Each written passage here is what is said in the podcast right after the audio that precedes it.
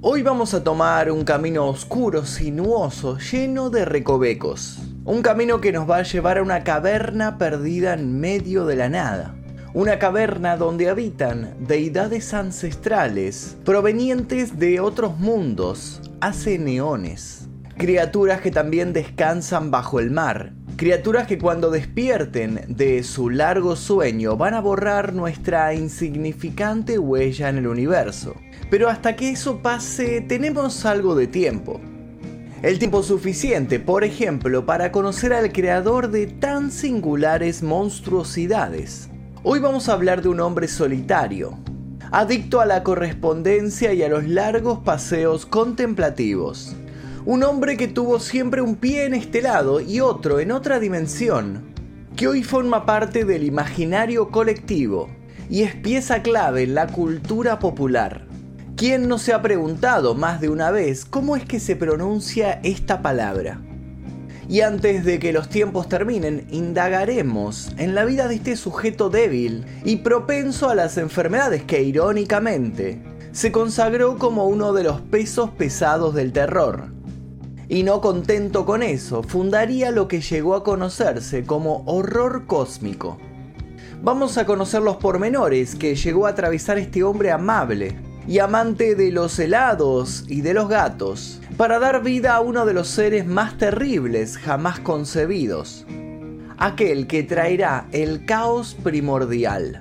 Sin más preámbulos, tomen sus antorchas y apresurémonos, porque nuestra travesía nos va a llevar hasta el 15 de marzo de 1937, el día que murió Howard Phillips Lovecraft.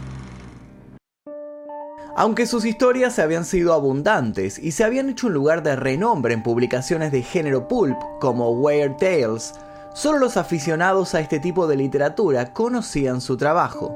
Y la mayoría de estos aficionados eran escritores, como él. Gran parte de ellos mantenía correspondencia. Clark Ashton Smith y August Derlet, entre otros, y solo para dar algunos nombres.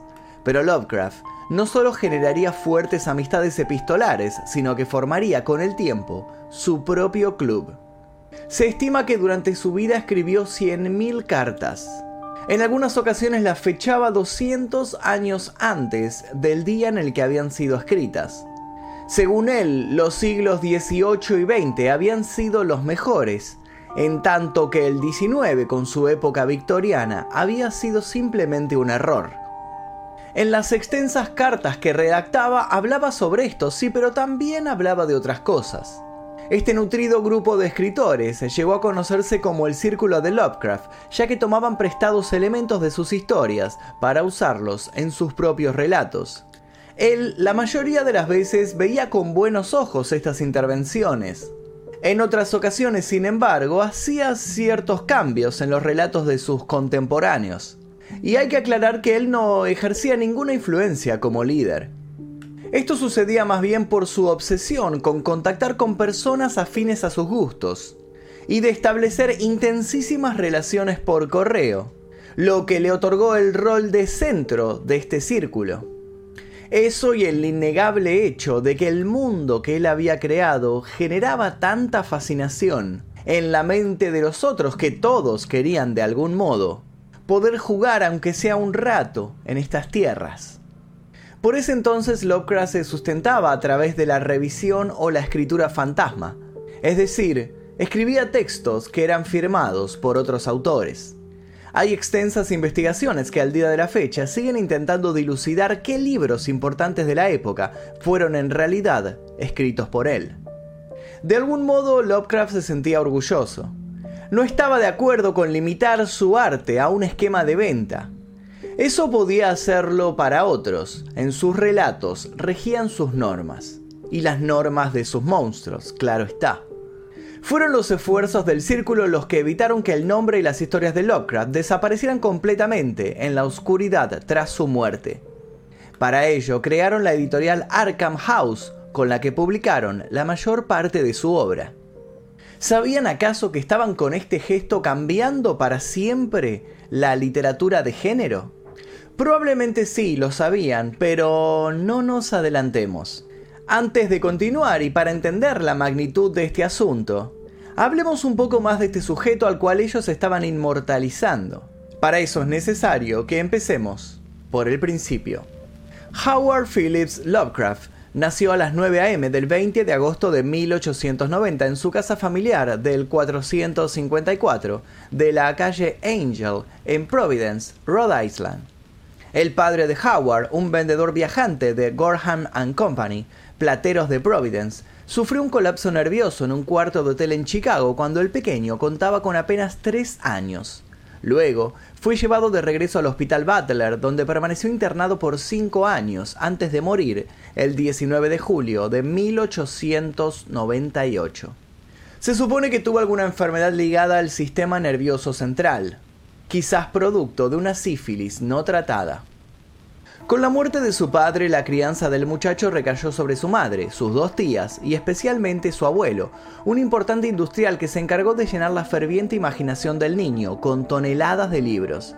Así fue como Howard se convertiría en un lector empecinado y voraz, tan voraz como los seres que más adelante adornarían sus febriles fantasías. Antes de los seis años ya escribía y adoptaría de modo prematuro el seudónimo de Adul Adhared, quien más tarde pasaría a la historia por ser el controversial autor del controversial Necronomicon, libro del que hablaremos más adelante. Las mil y una noches y la mitología griega fueron sus primeros amores, pero lo cierto es que todo relato que se cruzó en su camino fue absorbido con intensidad y pasión. Howard amaba pasar horas encerrado en la biblioteca, del mismo modo que disfrutaba de salir a dar paseos a zonas arboladas, donde no llegara el ruido de la urbe. Es en estos paisajes donde empezó a tejer lo que serían sus primeros cuentos, siempre de carácter fantástico gótico. En estos paisajes también fundaría su propia agencia de detectives. Su sueño vivir grandes aventuras, como los personajes de esas páginas que tanto lo maravillaban. Viendo la inclinación de su nieto por ciertas temáticas, el abuelo procuró contarle cada vez que tenía la oportunidad alguna historia de esas para no dormir, terminando de sellar en Howard el amor hacia lo que a otros les causaba rechazo. Por frecuentes afecciones, el niño no acudió al colegio de modo regular, aunque eso no le prohibió formarse de modo autodidacta, a la vez que comenzó a producir periódicos ectografiados como el Scientific Gazette y The Rhode Island Journal of Astronomy. Todas estas publicaciones las repartía entre sus cada vez menos frecuentes amigos. Por fin había encontrado algo con lo que se hallaba a gusto. Ponía esmero en realizar producciones que estuvieran a la altura de sus ambiciones. Sin embargo, en 1904, un hecho paralizaría su fortuna. La muerte de su abuelo y tutor dejó al joven devastado. Y el panorama no mejoró en absoluto cuando la subsiguiente mala administración de sus propiedades y negocios puso a su familia en serias dificultades económicas. Lovecraft y su madre se vieron obligados a mudarse de su opulenta casa victoriana a los estrechos cuartos de la calle Angel 598. ¿Cómo se tomó esto el naciente escritor? La respuesta es no muy bien. De hecho, según se cree, habría evaluado el suicidio en aquella época, más precisamente arrojándose a las profundidades del río Barrington. ¿Pero qué lo hizo evitar tomar tan drástica solución? Su primera aparición en imprenta. Y no se trató de la publicación de una de sus obras, sino que lo primero que publicaría sería una carta. Desde ese entonces en adelante, las cartas se volverían esenciales en la vida de Lovecraft. Más o menos en 1906, escribió una carta sobre un tema astronómico a The Providence Sunday Journal, Pronto comenzó a escribir una columna mensual sobre astronomía para The Providence Tribune y The Providence Evening News, entre tantos otros. En 1908, cuando ya se creía estabilizado psicológicamente, sufrió un colapso nervioso que lo obligó a dejar la escuela retomada. Esto impidió su futuro ingreso a la Universidad Brown, lo cual lo llenó de una tristeza y una vergüenza supremas. Desde ese entonces y hasta 1913, Lovecraft se convirtió en una suerte de ermitaño, con un modestísimo sueldo proveniente de lo que le pagaban por sus cada vez más recurrentes artículos. En esos años también se profundizó la conflictiva relación con su madre, que no contenta con haberlo sobreprotegido durante toda la niñez, se encargó de hacerle pasar una juventud llena de reproches. Con afán de incrementar sus ingresos, Lovecraft empezó a escribir más y más poesías, pero sería otra vez una carta la que le daría un cambio radical a su destino.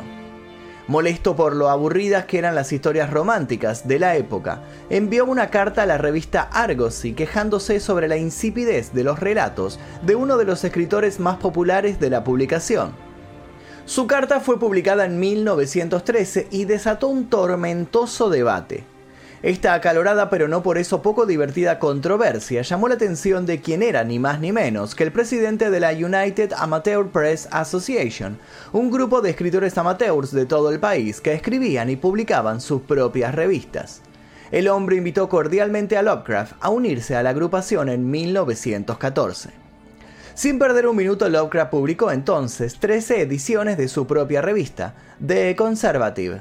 Más adelante se terminaría convirtiendo en presidente y editor de la asociación. Este nuevo acercamiento al mundo exterior lo animó y lo llevó a volver a escribir ficción. Otra vez había vencido al hermetismo y a la soledad, pero insistente, la desgracia no se cansaba de perseguirlo. Con su salud física y mental notablemente deterioradas, la madre de Lovecraft sufrió un colapso nervioso en 1919 y fue internada en el hospital Butler, donde murió al año siguiente.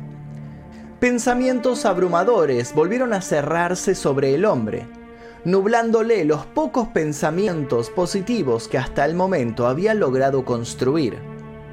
No fue una carta lo que lo salvó entonces, sino el amor. Lovecraft asistió a una convención de periodismo amateur en Boston el 4 de julio de 1921. Allí conoció a una mujer rusa y judía de 7 años mayor que él. Se llamaba Sonia, tenía un interés genuino por la literatura y poseía una tienda de sombreros de cierto renombre en la Quinta Avenida. Tres años después de conocerse, Sonia y Lovecraft se casaron. El escritor no dio aviso de la ceremonia a sus tías, conscientes de que no verían con buenos ojos tal unión. Lovecraft se mudó al departamento de Sonia en Nueva York y nuevos rayos de esperanza afloraron. La revista Pulp Weird Tales, fundada en 1923, se mostró interesada en sus escritos y le ofreció unos cuantos billetes que no le vinieron nada mal. ¿Podría por fin dedicarse a lo que le gustaba con la compañía de alguien que amaba y le profesaba amor? ¿Acaso esta historia tiene un final feliz? Bueno, no.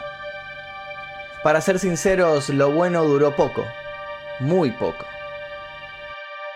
El negocio de Sonia entró en bancarrota y de pronto Lovecraft recibió un comunicado muy particular. Le ofrecían hacerse cargo de una revista complementaria, pero solo podía ejercer el cargo si accedía a mudarse a Chicago.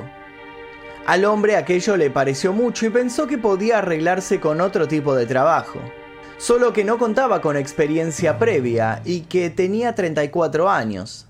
¿Los resultados? Bueno, nadie quería contratarlo para otro tipo de trabajo. Eso, sumado a un decaimiento en la salud de Sonia, hizo que la pareja quisiera dejar de sufrir tantas penurias, y cada cual enfocó sus esfuerzos en intentar salir de sus pozos personales. En 1926, Lovecraft empezó a manifestar cada vez más rechazo por los extranjeros que solían rondar las calles en las que vivía y empezó a anhelar su Providence natal. Cuando decidió volver, sus tías le dijeron que lo recibirían con las puertas abiertas, siempre y cuando volviera solo. Ese año, Sonia y Lovecraft acordaron un divorcio amistoso. Como ya nos sorprenderá escuchar, fueron ahora sí las cartas las que salvaron otra vez la vida y obra del autor, que por ese entonces creó lo que se denominó el Círculo de Lovecraft, el mítico club con el cual comenzó nuestro informe. Gracias a esta colaboración, como también mencionamos, Lovecraft desarrollaría en buena medida su mundo literario, invadido por una profunda sensación de decepción y de frustración, en este periodo escribiría sus obras más importantes, las pertenecientes al ciclo de los mitos de Cthulhu. La evolución literaria de Lovecraft experimentó tres fases. Una primera etapa gótica que fue desde 1905 a 1920, la segunda una etapa onírica que abarcó desde 1920 a 1927, y una etapa final que tuvo como base la filosofía cosmicista desde 1927 a 1937, en la que el cosmos es visto como un todo inmenso y hostil. Se trata básicamente de una filosofía en la cual la vida humana es vista como diminuta e insignificante, en comparación con la inmensidad y los misterios del universo. Pero no solo eso, según esta línea, los descubrimientos que se realizan en ciertos ámbitos no solo nos sacan de la ignorancia, sino que nos condenan. El cosmicismo sostiene que algunos conocimientos pueden terminar dañando la psiquis de una persona y que nuestra mente no está preparada para asimilarlos. Los mitos de Cthulhu es la denominación que recibe el ciclo narrativo constituido por los relatos de Howard Philip Lovecraft y sus colaboradores y sucesores dentro de este particular género. Fue principalmente August Derlet, discípulo y corresponsal de Lovecraft, quien trató de clasificar a todos los seres que lo poblaban.